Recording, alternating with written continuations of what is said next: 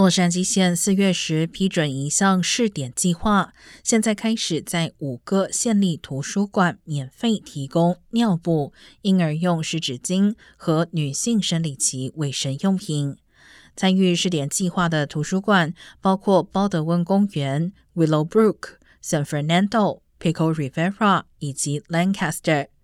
二零二一年对经期青少年进行的一项全国调查发现，四分之一的人难以负担经期用品，约五分之四的青少年因此错过上课时间。该试点计划将会运行一年，一旦试行成功，未来可能会扩大执行。